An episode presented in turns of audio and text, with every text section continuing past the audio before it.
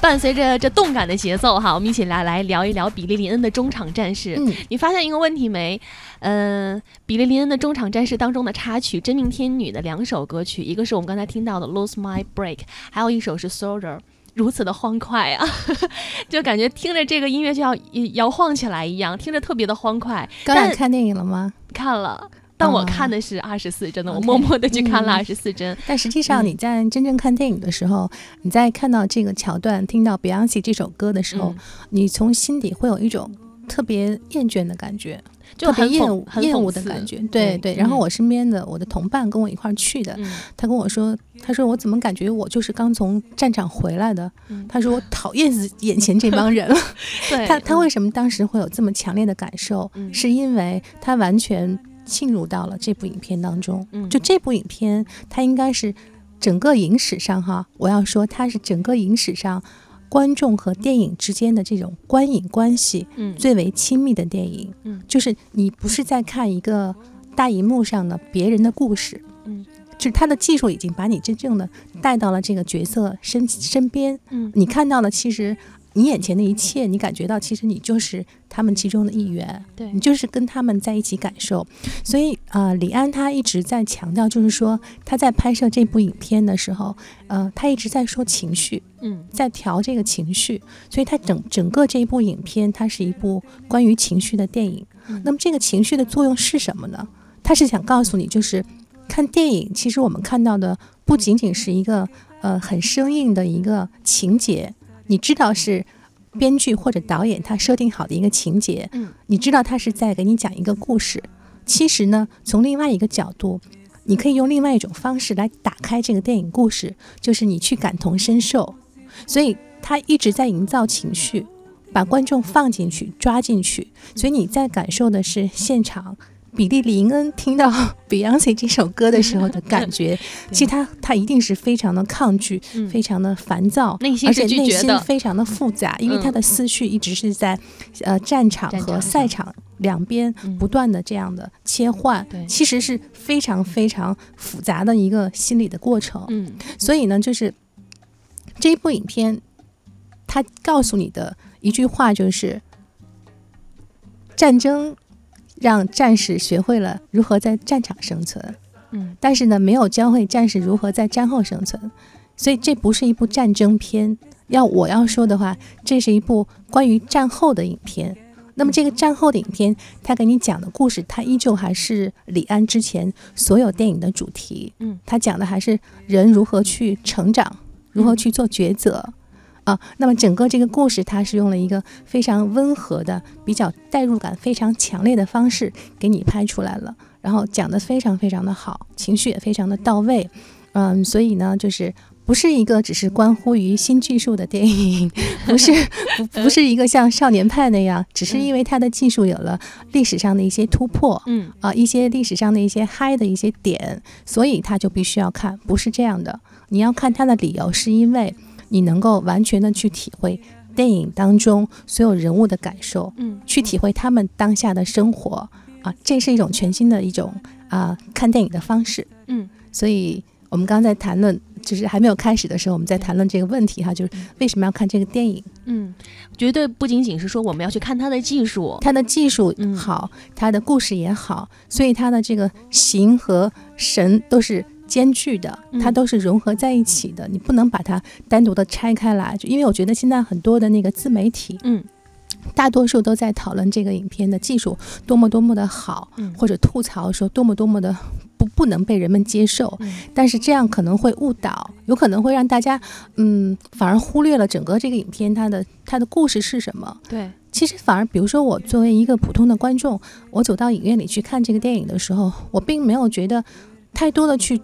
注意到他的这个所谓的什么一百二十帧，呃，三 K 四 D 四 D，我我没有太多去注意这些东西。我觉得我就是进去以后就，呃，特别特别，嗯，怎么讲，一直被他的剧情吸引着，牢牢的抓紧，一直被他吸引。然后我就一直在感受这个比利林恩还有他的一些战友们，他们所有的这些思绪和感觉。嗯，就是我的情绪是放在电影当中的。嗯，啊，我我更多的是。是是是在是在故事的这个层面。当然了，就是我们一会儿在谈谈论这个技术的时候，呃，我们一定要也会告诉你为什么你能够被这么牢牢的被抓住，因为它的很多的这个技术的方式，嗯，能够帮你打开这样的一种感受。对，嗯呃，李安说过这么一句话啊，他说，在我的认知里，从来不会有技术是一回事儿，内容又是另外一回事儿的。有人就觉得搞技术很炫目，搞内容就是要勒紧裤腰带，艰苦到不行。我觉得不是这样的，什么样的故事适合用什么样的技术，这个才是应该考虑的问题。对，所以我们不能剥裂的来看这两方面。其实电影的嗯诞生，它本身就不是单纯的是一个技术的工种，嗯它不是为了去炫技。比如说，呃，要说电影什么时候诞生的哈，简单的给大家小小的科普一下。对，小艾来给我们嗯科普一下电影的这个从科技上哈，从技术上来讲的几次变革。几次大的变革，对，呃，先说是一八九五年，在巴黎的一个地下咖啡馆，嗯呃，有两个兄弟，亲兄弟，他们叫卢米埃尔，他们请了一大堆他们的好朋友，嗯文艺青年，告诉大家说，哎，我们给你们看一个新的发明，这个东西就是一个电影机。嗯，然后他们在那个咖啡馆里面支了一个白幕，当时放了第一部电影叫《火车进站》。对，就我们现在所嗯所谓的火车进站这个电影，就是在那个白的那个幕上嗯幕布上出现了这个火车从左到右行慢慢缓缓行驶过来的一个影像。对，但这个当时已经是一片哗然，嗯很多人很激动，很多人也很害怕，觉得这是怪物，是是魔鬼。呃，但是呢，当时这个卢米埃尔的一个邻居，他们同住在一个公寓里面的邻居叫乔治梅里埃。嗯啊，梅里埃看到之后呢，就特别不服气。他说：“哎，他们做的那个东西不够好，还不如我变的魔术好看。”梅里埃是一个魔术师，嗯对，然后他就说：“呃不行，我得做一个更好玩的。”嗯，然后呢，他就做了一部电影，一九，嗯，呃，一对他做了一部电影叫《月球旅行记》，嗯，一九零二年。这个这部电影我们之前咱们之前聊聊过月球旅行记的意义在于，就是说梅里埃呢，第一次他把以前的这个魔术师嗯变戏法的这些所谓的技巧，把它转换成了电影制作的一些特效，嗯放到了电影当中。所以从此以后呢，有了特有了慢镜头、快镜头、什么叠印等等等等，就是电影制作上面的真正的这种电影的手法。嗯，所以之后看电影呢，大家觉得啊、原来电影是可以比戏法好看，可以比魔术好看的。当年卢米埃尔的那个火车进站好像是十六帧每秒，当时的那个科技技术，呃，我还真这个我还我记我记忆之中好像是十六帧每秒，哦。然后当时我还对比了一下，我说这一百二十帧到十六帧，这得是一个多大的变化？嗯。对，然后呢，完了以后就是呃，再往下就是到了一九二七年的时候呢，我们也聊过这部电影《爵士歌手》。对，一九二七年的美嗯国人拍了这部电影，爵士歌手》的意义在于呢，就是把以前的默片，嗯，把它进入到了一个有声电影的时代。是，所以这个时候开始呢，电影真的是从一种呃只是视觉的艺术，变成了视与听结合的艺术。嗯，所以我们现在都在说，电影是一种视听语言嗯啊。爵士歌手把电影真正变成了一种视听的语言，视听的艺术摆在观众的眼前，嗯但是还是不够啊，因为大家看的还是黑白的。嗯你毕竟和我们在现实社会当现实生活当中人眼采集的影像是不一样的，因为我们看到的是有色彩的。对，所以到了一九三九三五年的时候呢，又出来一部电影叫呃《绚烂的世界》嗯啊、这部电影呢，它就是把呃这个黑呃黑白的影像变成了彩色的影像，然后慢慢慢慢的就不断的有一些技术的变革，嗯，然后真正的就是呃数字电影的这个革命呢，它是在上世纪的八十年代，然后之后出现了 CG 技术啊，然后一直发展到现在。嗯所以提到那个八十年代的这个数字革命，我不得不要提一个人叫乔治·卢卡斯。嗯卢卡斯当年做那个《星球大战》，我相信我们的这个听众当中，特别是呃男性的听众，嗯很多很多的星战迷。他当时做《星球大战》的时候，跑遍了美国，但是他找不到一个好的特效公司，所以他一气之下呢，就自己做了一个工业光魔。这工业光魔后后来很有名，嗯工业光魔专门是做这种特效大片的这种特技。嗯所以在这个工业光魔产生了之后呢，他做完《星球大战》，这个给世界影史上带来一个转变，嗯就是在一九七七年的《星球大战》放映之前，所有的影片大部分是中小成本。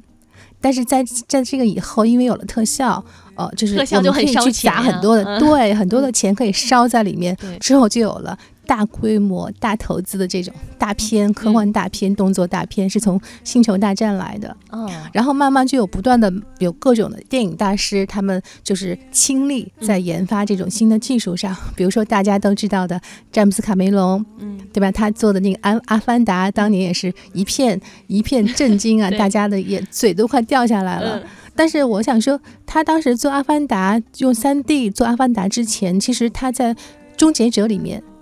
做的那个 T 一千的机器人，其实是他第一个震惊世人的一个三 D 的作品。对，嗯，然后完了之后，就像斯皮尔伯格呀，嗯他拍的什么《侏罗纪公园》呐、拯救大兵瑞恩》呐，里面都是很多各种电脑的特效，嗯所以他们都是在这条路上在追求他们的一个一个一个新的东西、新的尝试。都是在技术上去尝对试。，但是呢，但是呢，包括李安他在拍这个《比利林恩》之前，他嗯拍的那个《少年派的奇幻漂流》嘛，当年还拿了那个奥斯卡的最佳导演奖。他也是一直在尝试用新的技术，嗯，但是我是想说，我们刚刚说的这一连串的所有的技术革新，它的目的并不是说是呃，只是去做一个电影工业的技术，嗯。这个只是其实只是一个工具来的。嗯。这些技术最终服务的目标或者是一个服务的东西，它这是一个电影的本体。嗯就是电影的内容。内容，嗯。你怎么去讲好一个故事？嗯。可能以前我讲故事的时候，因为我的技术有限，所以我呈现出来的画面语言不不是那么的精准，或者我在情绪的传达上，我没有办法把真实的感受带进去，呈现出来。但是因为我们这样的不断的有一些新的技术可以用起来，嗯所以我们今天在看比利林恩的时候，我们可以通过这个一百二十帧的清晰的画面，那么我们能够看到他脸上的血脉。喷张的那种感受，然后脸上潮红的色彩，然后鼻翼两边微微的颤抖，嘴角上扬的角度，这些都是能够给我们感受到他的这种内心的 那复杂的心情、复杂的思绪。嗯这些其实是帮助我们去理解主人公的内心的一个心理状态。嗯，那这是一种拍电影的新的尝试，也是看电影的新的尝试。那这些东西就是新的技术带来的，所以我们真的我一再是想跟大家说，不是不要去太多的纠结于技术，嗯因为技术真的是为电影服务的。对。嗯，嗯，其实刚才听小艾说了这么多，无论每一次技术的变革啊，所以刚才我一直在想，你看以前技术变革的时候啊，都是呃会掀起一波热潮，大家都会非常的追捧，无论是之前说到的《星球也不一大战》，定哦，很多人他不喜欢，比如说那个诺兰，克里斯托弗诺兰，嗯他就是经常公开场合下，他表示他不喜欢三 D。嗯呃，因为三 D，他说平时他觉得看电影，嗯大家应该是从大荧幕上看到被呃伸伸展开来的嗯更大的影像。因为那个大荧幕它是很很宽、很大、很长、嗯很高，但是呢，如果是三 D 的话呢，它的景深是很深，嗯但是它的长和宽是缩小的，嗯所以呢，就是他认为三 D 把观众的视觉局限在了一个更局促的空间里面，嗯这个和他想象当中的电影的画面是相悖的。嗯，所以，所以你看，大师他们的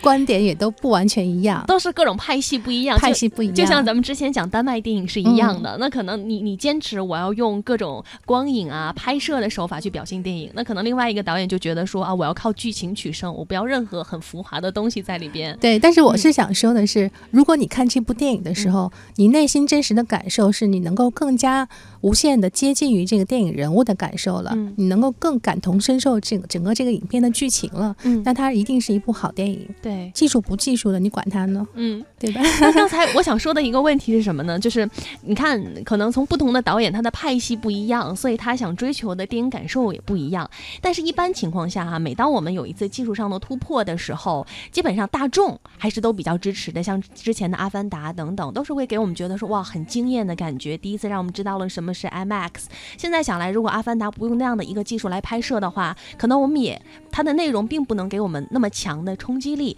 又像比利林恩也是一样的，可能他不用一百二十帧去拍摄，他不能够体现出电影那种他想反映出的真实感和你的贴近感。对，其实李安比詹姆斯卡梅隆要更有冲劲儿。嗯詹姆斯卡梅隆当时拍完那个《阿凡达一》之后，他一直在筹备《阿凡达二》。嗯当时他想过去用四十八帧来尝试，但是他后来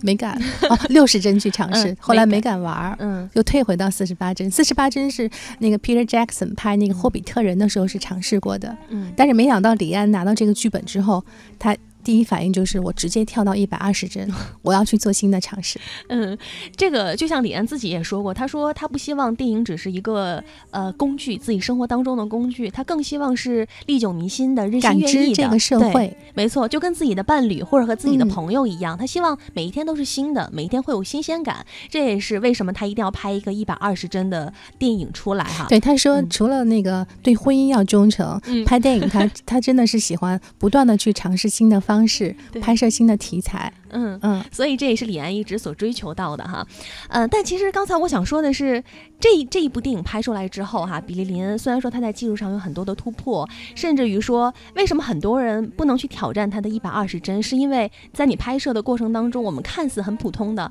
哪怕你调一个光圈，但是你用一百二十帧的来拍摄，它就不仅仅是你普通的要调一下光圈了，它就很难，它也许景深就会变得很浅，然后就会让你觉得说拍摄连。细微到最普通的一个概念都是非常难的一件事儿，但对他是，嗯，啊，没事儿，你说，我又打断你了。本来我是想嗯，跟小艾探讨一下这部电影的票房和全球的反响的。我刚才那个来的路上看到，嗯嗯，刚才是七千五百万，嗯，嗯，三天七千五百万。七千五百万。对，因为这部电影出来之后，我们本来我们意识当中会觉得说，哇，技术上这么大的一个突破，那是不是在全球会引来很大的一个反响呢？这个影片它势嗯必是引来这种两极分化的这种评论。嗯他之前最早在纽约点映的时候，其实北美的影评人对他的这个评价相对来说并不是那么的高。嗯，然后我也查了一下，呃，烂番茄的新鲜度指数是百分之四十六。嗯什么概念呢？就是如果一百个影评人追踪这部影片的话，可能这一百个人里面只有四十六个人做出了正面的、积极的好评，对，大概是这样的一个概念，百分之四十六。所以呢，我想这个这个应该就是。因为电影这个东西本身它就是一个很很 personal 的，就很个人化的一个体验。那么再加上这里面呢，可能我觉得美国人和东方人在对这个题材的认知上啊，嗯我觉得可能他们的呃观点起点是不视角是不一样的，因为它不是一个纯正的战争片。嗯但是也许很多人他在看这部影片的时候，他是把它当成是一个战争片这么来看的，对，所以它势必是和《拯救大兵瑞恩》的这个感受是完全不一样的。嗯，对，但是因为明明它并不是一个战争片。对，嗯但是呢，相反呢，就是李李安这个片子在国内从点映开始哈，他之前也做了一些内部的点映，也请了一些圈内圈外的人在看，反而在东方人的这个评价当中啊嗯，好评、正面积极的评论会会更多一些。嗯我想可能一个是因为我们是都是这个华人吧，嗯大家对李安导演有这样的一个情节。对，另外一方面呢，我觉得可能东方人他更更容易从这种更更温和、更有人性关怀的、更平缓的角度，这种视角去感受一个跟战争相关的故事。嗯，它是从另一个角度。美国人是那种直来直去的，嗯。他有时候你绕绕了两圈，他就不知道是怎么回事儿了 对，所以可能西方人有有些时候不能够来理解东方人的细腻，所以有这么一句话来评价李安们，说是细腻少年成长记，悲天悯人世子行啊。啊，那关于影片的详细内容，咱们下半个时段接着聊。好的，老公，快起床，按时起床出去逛街啦！啊啊！老婆大人，这可是休息啊！你看休息的时候怎么怎么还按时啊？你不知道吗？按时起床更健康，就如同广告一样，按时到来，按时精彩。江湖风起云涌，我开何去何从？去那家驿站呐、穿越古装巨制，搞笑，这儿通通都要。借古说今，要你开心。掌柜的给您行礼了。话不停，给您请安了。首播时间每周末下午四点三十到五点。那家驿站诚意奉献，敬请关注。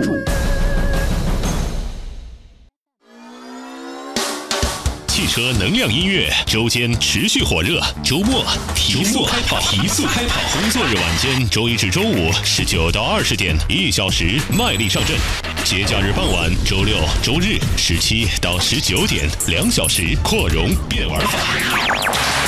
汽车能量音乐互动专区，微信公众平台搜索 DJ 王晨，加入能量公社，文字、语音、GIF、动图，通通笑纳，随你自由。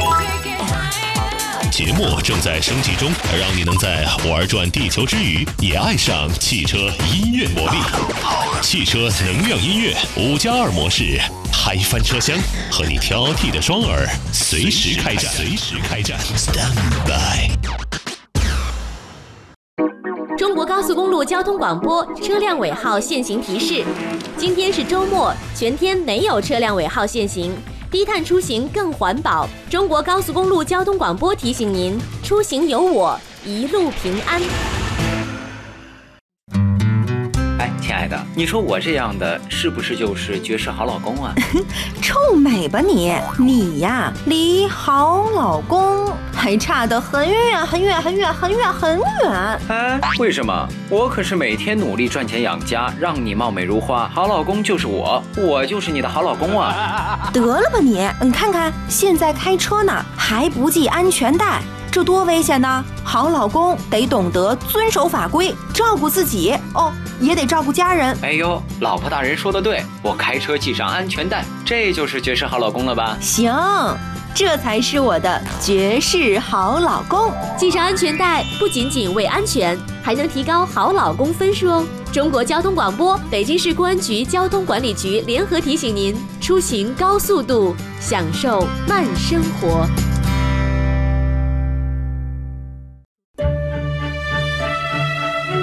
第一次见面，他请我吃的是双人套餐，好吃吗？尝尝我这个。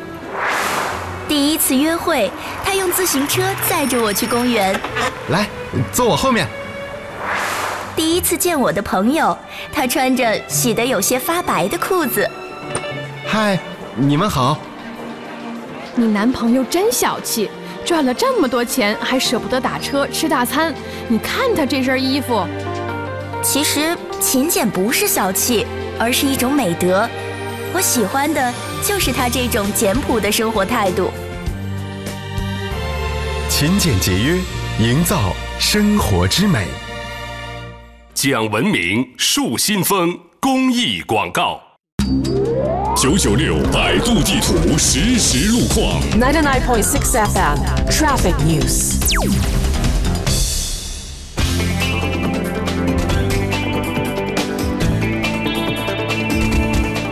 好，北京时间十九点三十四分，我们一起来关注一下百度地图实时路况。有请到的是驻守在北京市交通委的高速广播路况观察员华玉。华玉，晚上好。高雅，晚上好，听众朋友大家好。目前北京市的交通拥堵指数现在是三点三了，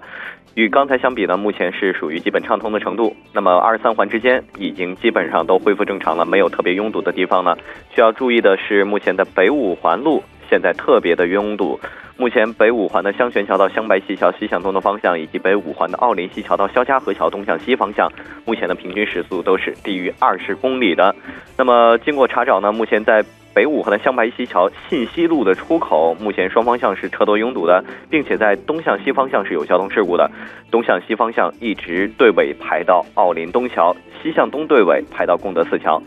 在南四环的科丰桥到柳香桥西向东方向，目前的平均时速也是低于二十公里的。高速上面，目前的京藏高速现在出京方向北沙滩车流量较大；大广高速进京方向求贤到西黄筏桥、京港澳高速现在进京方向琉璃河都是车多行驶缓慢的。好的，以上就是华玉带来的最新路况。好的，感谢华玉，再会。掌握实时路况，躲避拥堵，早知早到。百度地图祝您出行平安。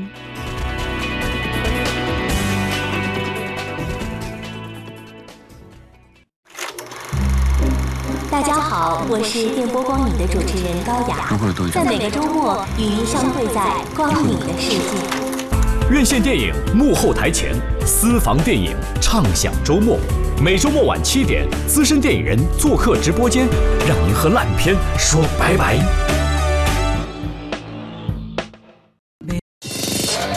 热映电影风起云涌，院线招数变幻莫测。热数据冷思考，尽在票房纵览。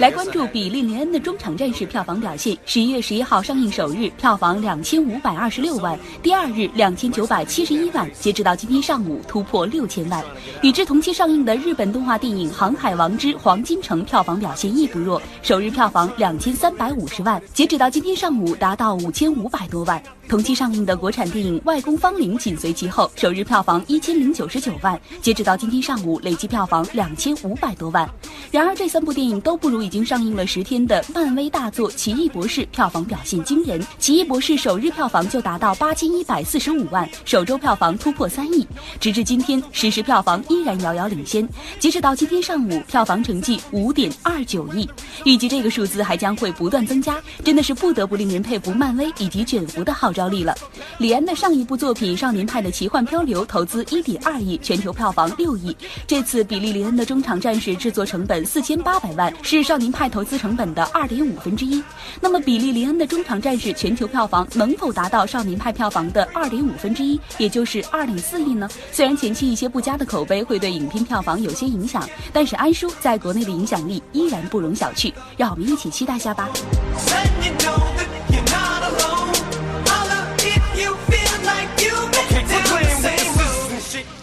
好，北京时间十九点三十七分，大家晚上好，这里是正在直播的电波光影，来自一调频 FM 九十九点六，我是高雅。那今天呢，我们有请到的依然是我们的老朋友，独立影评人小爱，一起来聊一聊在十一月十一号上映的比利林恩的中场战事哈。刚才呢，我们听到的是一段关于比利林恩的票房分析哈，嗯，全球二点五亿票房，我觉得啊，乐观的讲还是没有问题的，以安叔的影响力来说哈，呃，而且安叔因为在嗯，咱们全国来说，北京、上海跟台北啊，三个地方都是可以看到一百二十帧的。而且你看，说无论是去台北，呃，去北京，都是受到热烈的欢迎和追捧。对，但是我还是想纠正一下，不是说这部电影你的城市看不到一百二十帧的，你就没必要看了。大家千万不要有这样的一个误解。嗯，因为李安其实他在做所有这些不同版本的时候，他都做了相应的这种呃很很细微的这种调制。很多的工作在这个，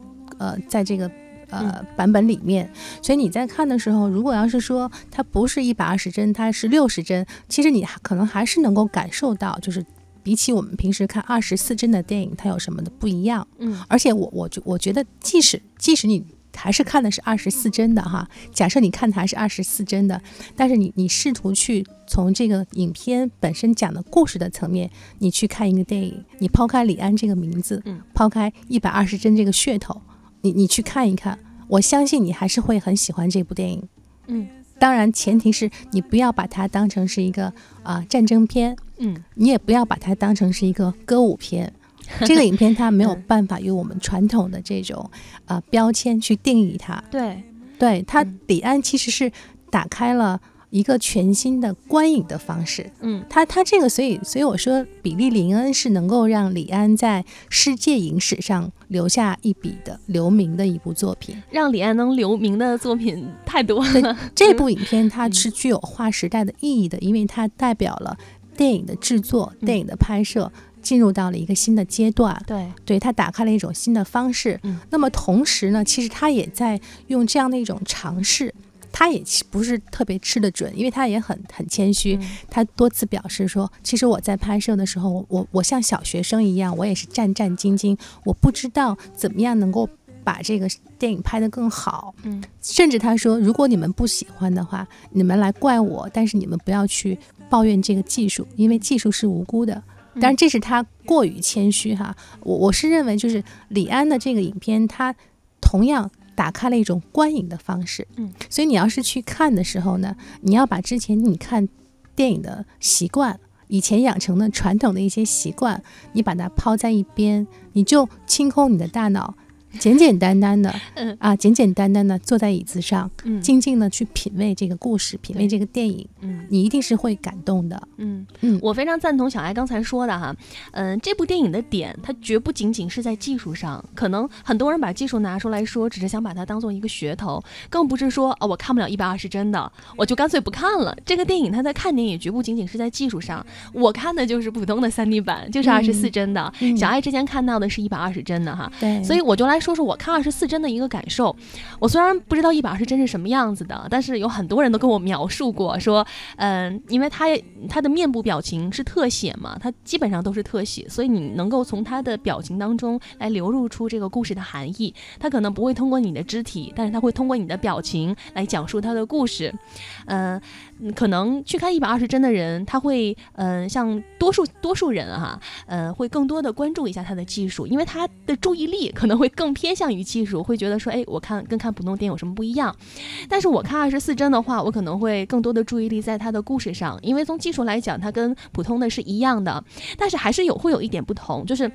它摇镜的时候，从技术上来说哈，它还是会比普通的三 D。嗯，清晰很多，因为普通的三 D，咱们知道有些时候是会有残影的，因为你一你一分钟只有二十四个，就当做是二十四个图片，我一直是这样理解的哈，一秒一秒二十四个图片一晃而过，它会有残影。但是这一部虽然说它还是二十四帧的，当然李安导演可能会进行一下调整。当它摇镜的时候，你还是会觉得每一个镜头都特别的清晰，它不会有模糊感。它是这样，它这个技术的这个数字啊，它其实代表的是不一样的效果。嗯，我们我们以一种最简单的。方式给大家解释一下吧，呃，什么叫帧？其实就是电影，它是一个流动的画面。你在看电影的时候，之所以画面上它能够人物在动，影像在流动，是因为每一秒都有一些画面从你的眼前对 流流过去哈。二十四帧呢，就好像是二十四格，二十四张图片，每秒唰唰唰唰这么过。对，一百二十帧呢，相当于就是二十四帧的五倍。所以你就这么想，你拿了一本漫画书，第一页和第二页有细微的差别，第二页和第三页有细微的差别。你每一页看的时候，它是一张静止的一个静态的图，但是当你在拿着这个漫画书，你当它把它翻翻起来，大家想象一下那个画面，你翻这本书的时候，所有这些静态的图，它就能够变成了一个连贯的一个画面，在你眼前活灵活现的动起来。对，如果你只有二十四页。可能你能够捕捉到的细节是这么多，但是当你有一百二十页的时候，你能够捕捉到更多的细节。嗯，这个能理解哈？更多的细节，所以这样的话呢，就是一百二十帧，它能够制造这种更好的这种连贯性和流畅性。嗯，它让这个画面更加清晰，更多的是因为它所有的这个画面的细节把它放慢了之后，它是更加的连贯。嗯，它能够捕捉到更多的细节。就呃。其实我们都爱看那个纪录片。其实这种高帧拍摄的技术，它不是刚刚才出现的，只是李安他是第一个吃螃蟹的人。嗯，呃，在拍电影、在拍这种剧情片的时候，他用了这样的一个方式。其实以前在拍纪录片的时候，很多一千帧的这种拍摄方式。嗯，比如说这个海鸥，它去大海里面去捉鱼，它那个过程特别快，所以你要是以前用那个二十四帧拍摄的话呢，整个一就一下。它飞下去，然后斧头，然后一一那个嘴一叼鱼上来，那个动作就没了。其实你可能没有办法去看清楚它整个捕捉的这个过程。嗯，所以他们在拍的时候，他们用这个一一千帧的拍摄的设备，然后拿回来呢用二十四帧的播放设备。嗯，所以这个效果就变成了我们看到的是一个慢动作，所以他把这个动作就放慢了。慢动作这个影像呢，就能够让你更加清晰的。然后更加细致入微的看清楚整个它捕鱼的这个过程。嗯，原来在纪录片里面经常在用。嗯，呃，所以这一次呢，就是放在这个比利林恩里面呢，它把这个流动性、细节把它放大化，所以呢，我们看到的是更加清晰的，更能够捕捉到演员脸上每一个细微表情的这样的一个画面。对。然后那个四 K 呢，它指的是画面的清晰度，大家都。经常下载一些影片哈，我们经常说什么一零八零 P 啊什么的，简单说你就理解说四 K 的清晰度的概念就是一零八零 P 的四倍，嗯，差不多这样的一个概念。然后三 D 的概念呢，它指的是维度上它的立体立体的这种感受上，或者说它的景深这个深度上，它它更加的立体。所以一百二十帧四 K 三 D。综合起来，这样的一个版本呢，它无论是说从画面的流畅性，还是它的清晰度，还是它整个这个立体的感觉，它能够让你有这种被包裹、被沉浸在其中的这种感受。嗯，所以你在看画面的时候呢，平常我们看二十四帧的这个放映的设备，它两边的那个画面是虚的，只有中间中间的不那个 focus 它是最清晰的。嗯，但是你在看比利林恩的时候呢，你会发现，特别是那场就是 Beyonce 刚刚唱歌的那场戏，最高潮那场戏，无论是中间还是两边，它的焰火都是同样的绚丽，嗯。色彩呀、同样的绚丽，然后同样的清晰，所以你就会感觉，无论是哪个角度，你看荧幕哪个角度，它都仿佛是就在你的眼前。对，因为我像我们我们人眼肉眼捕捉这个现实的物体哈、是九百帧，嗯，所以呢，其实我们还这个这个拍摄的空间，它还是拍摄的方式还是有很大的这种空间，还有提升再往上去提升的。嗯关键是你有没有这样的一个习惯，你能不能去接受它？对对，嗯，因为平时咱们看运动的物体啊，可能会有一点模糊，因为咱们平时看，比方你车从这儿过，你看旁边的物体，你就会觉得是模糊的。所以咱们看电影，它二十四帧，你会觉得，哎，你它摇得很快，它摇过去是模糊的，你觉得很正常。你刚才说的那嗯个残留，其实是指它那个短暂停留，它是一个一个生理上的一个自然反应。对所以二十四帧的概念呢，是说在之前、嗯。之前的人们之基于之前的技术的基础之上，他们认为啊每秒二十四格的画面呢，是对人体的接受度是最舒适的一种嗯。放映的一个节奏。对。他们所以他们当时很多人认为说二十四帧才是真正的电影感。嗯。所以会有很多人他如他说他不喜欢一百二十帧这个技术，因为他觉得呃这个电影感没有了，太清楚了就是。怎么像嗯。电视剧或者是什么其他的哈。嗯。那其实我认为这个是你你是太依赖于过去的一些经验和、嗯或者习惯了。对什么叫电影感呢？这也可能上世纪 八十嗯年代的电影感是二十四帧，也可能我们再过十年二十年，嗯现在这个比利林恩的感受才是真正的电影感，也说不定。嗯，对我我看我们朋友说的，说可不可以把一百二十帧理解成一个土豆能切二十片儿，现在能切五百片儿，土豆大小不变，这这是个什么情况？呃，其实它不是说一个固定的物体，它还是指的是这个呃，在你眼前经过的这个画面。嗯原来一秒钟是经过二十四张，嗯，二十四四二十四张图片，现在一秒钟呢，在你眼前是有一百二十张图片划过。那你就想象二十四张图片和一百二十张图片对，它们所能够呈现的这个视觉的信息，嗯它是有很大的差异的。嗯它一百二十帧里面必定是含了更多的细节在里面。所以我们在拍这部影片的时候啊，就是李安当时是不让他的演员去化妆的，嗯，因为化了妆，细微的妆容他都有可能会覆盖掉演员脸上的这种表情流露，它会影响你的表演。呃，所以我们看到就是。呃，为什么这个故事的情绪这么重要？是因为一百二十帧四 D 三 K，它能够让画面上这个演员他非常细微的、很细节的一个动作，比如说他内心这个时候一阵酸楚，他正在想哭，还没有哭的那一瞬间，那个眼泪要滴还没有流下来那一瞬间。他这个时候，他的脸泛起了潮红，嗯他的鼻子在轻轻的在颤抖，然后他的嘴角有点扭曲，有点僵硬，这么一个细微的过程，他我们二十四帧的拍摄设备是拍摄捕捉不下来的。对，但是现在捕捉下来之后呢，其实你在看电影的时候，你会觉得，哎呀，这个人仿佛他就站在你的面前，嗯你不是在看一个别人的故事，你是在感受他。所以我是想说，比利林恩也许他不是一个单纯去看的电影，它也许更多的是让你去体会、去感受的一个电影。没错。所以为什么我们我再解释一下，为什么大家在很多的你们所在的地区，嗯，没有办法看一百二十帧呢？因为电影的拍摄和放映，它其实是需要有匹配的嗯呃设备。你在拍摄的设备的时候，你如果是用一百二十帧的设备，那你需要在影院放映的时候，同样它有呃支持一百二十帧放映的这样的一些设备。这个很难，你就相当于一秒啪啪啪，我要了一百二十个画面，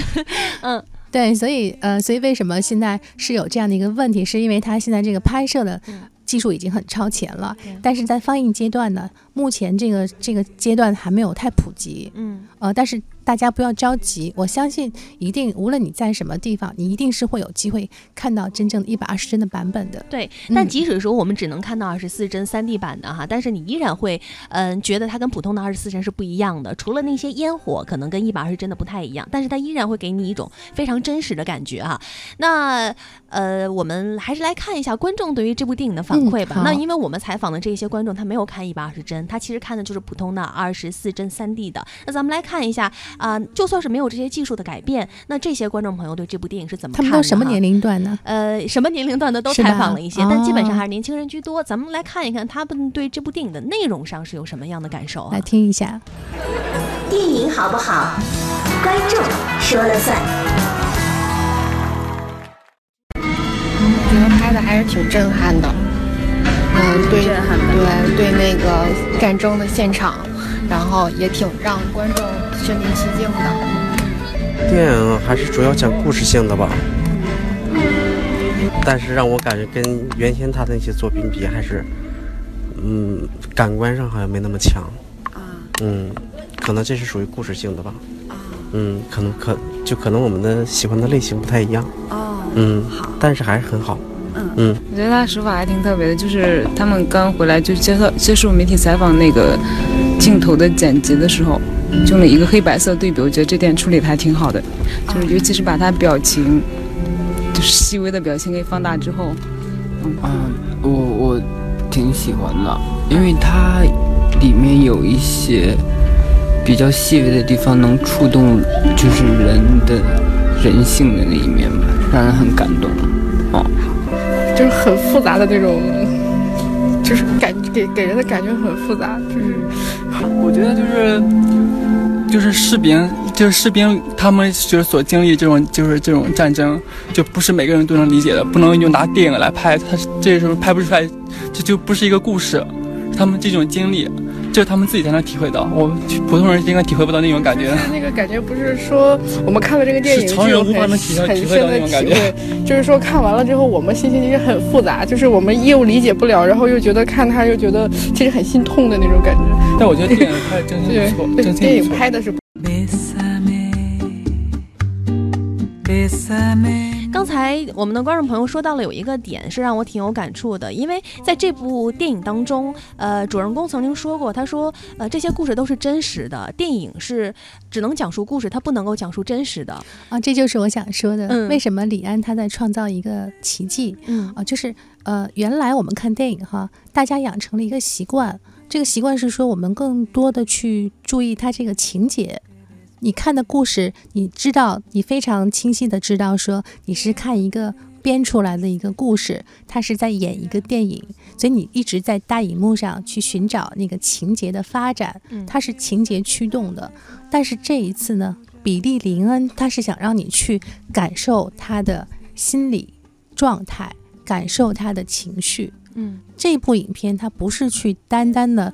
按照这个情节去找主人公的感受，它是反过来，它让你先进入到主人公的角色当中，让你去感同身受的体会。比利·林恩在听到国旗响，在行着军礼，在流泪的那一瞬间，去感受当时他复杂的心情。嗯呃，他当一直在说，他说我特别不喜欢，这是我人生中最悲惨的一天，但是人们一定要拿这一天来当做是一种褒奖。他说我非常不喜欢，大概是这个意思。最荣耀也是最悲惨的一对，这天部影片是让你去体会为什么他会有这样的一句感触。嗯你去，因为你体会到了他的感受了，所以你能够不自觉的能够去理解为什么这个情这个情节啊、慢慢的去朝这个方向去发展。所以这个影片它不是情节驱动的，嗯它完全是让你去体会，让你进入到这个主人公或者剧中人物的情绪和内心深处。以前的很多电影，或者我们正在看的很多电影，它是忽略了这一点，它让你看到了这个事情的表象，你看到了这件事情它是怎么发展，在什么时间、什么地点、什么人物、什么结果，只是一个表象。但是这一次，李安让你，你先不用管别的，你安安静静的先进来，先进入到这个人物的内心深处。感受他的情绪，感受他的思绪，然后你跟着他不断的跳跃在战场和赛场之间，不断的在这种复杂矛盾的心情当中，你不知道怎么样去选择。其实你是在经历比利·林恩的经历，嗯，这是也可能这是再往后电影发展，电影能够带给你的一种感受。嗯，这个和以前的观影是完全不一样的。对，就是我们要去感受他的感受。对，所以嗯你不是说简单的去看这一部电影。嗯嗯呃，所以说呢，呃，在这部电影来说，我们是通过它，因为你看他在电影当中，他所有的镜头有很多都是采用的第一视角的镜头，他的目的就是说让你进入比利林恩的世界当中，让你以他的角度来看待这整个世界，尤其是所有他从中场之间的那个中场秀和战场之间的来回来去的这种穿插，他是让你自己来感受。那可能，呃，一千个人心中有一千个哈姆雷特，每个人看完之后都会有不同的感受，这个是电影要带给你的。包括他拍摄的时候，他都用了一些不同寻常的方式，嗯因为传统比如说拍战争片哈，大家肯定是为了展现这种战场上的激烈，嗯我会用那种手持。故意的去制造这种镜头的这种晃动，嗯制造这种紧张感、压抑感。但是这一次呢，在短短的二十分钟的战争戏里面，唯一的一场肉搏战当中当中，李安用的是一个非常稳重的、固定的一个长镜头，简简单单的，就是让你在安静当中去看安静里面那种激烈、那种撕裂、那种压抑。嗯，这个是他做的，完全是和传统的方式是完全违背的，可以说。嗯但是他达到的这个效果呢，又是出乎意料的。嗯，没错。所以呃，打开你的。呃，抛开你之前的习惯，嗯，然后抛开你的偏见，忘记李安的名字，嗯，忘记这部影片的光环，嗯简简单单的去看这个故事，嗯，去享受这个电影。嗯，简简单单去看这个故事。也许这个电影打着太多的标签，打着李安，打着一百二十帧，打着东方的细腻感，打着战争，呃，或者说打着李安导演一直以来的这个细腻的描述少年成长的方式，我们都忘掉这些，就仅仅凭你，就像刚才小艾所讲的，我把一切都放空，我就坐在电影院里，无论我看的是什么版本，我去享受这个故事，去感受这个故事，去进入到比利林恩内心的世界，来感受他经历他所经历的一切。嗯，你不是去看另一部《拯救大兵瑞恩》，对一定要清楚。你，其实是去看他，在看他的同时，可能你也会找到另一个自己。嗯我觉得这就是我们的收获所在。嗯啊，好，那今天的电波光影的节目就是这样了。最后的一首歌曲送上，来自于李安导演的《少年派的奇幻漂流》当中的一首插曲。我们下期节目再见吧，拜拜，拜